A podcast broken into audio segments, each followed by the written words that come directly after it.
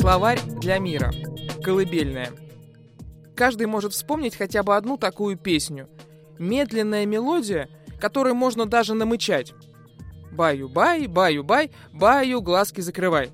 Но потом почему-то должен приходить серенький волк и таскать нас за бок. Куда-то. Зачем?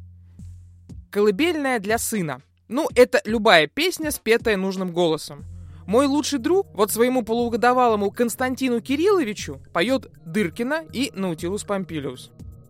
Колыбельная для брата чуть другая. Есть такая история у Владислава Крапивина. Там старший брат напевал младшему патриотическую песню. До атаки, до ярости, до пронзительной ясности и, может быть, до выстрела, до удара в висок. Пять минут на прощание, пять минут на отчаяние, пять минут на решение, пять секунд на бросок – и что самое интересное, мелкий засыпал. А вы помните свои колыбельные? Можно себя считать бесповоротно взрослым, но думаю, мы точно улыбнулись бы своим колыбельным, если бы родители нам их сейчас спели. Улыбнулись как тогда, в детстве. А помните это? «Я вам денежки принес за квартиру за январь». Вот спасибо, хорошо, положите на комод, помните.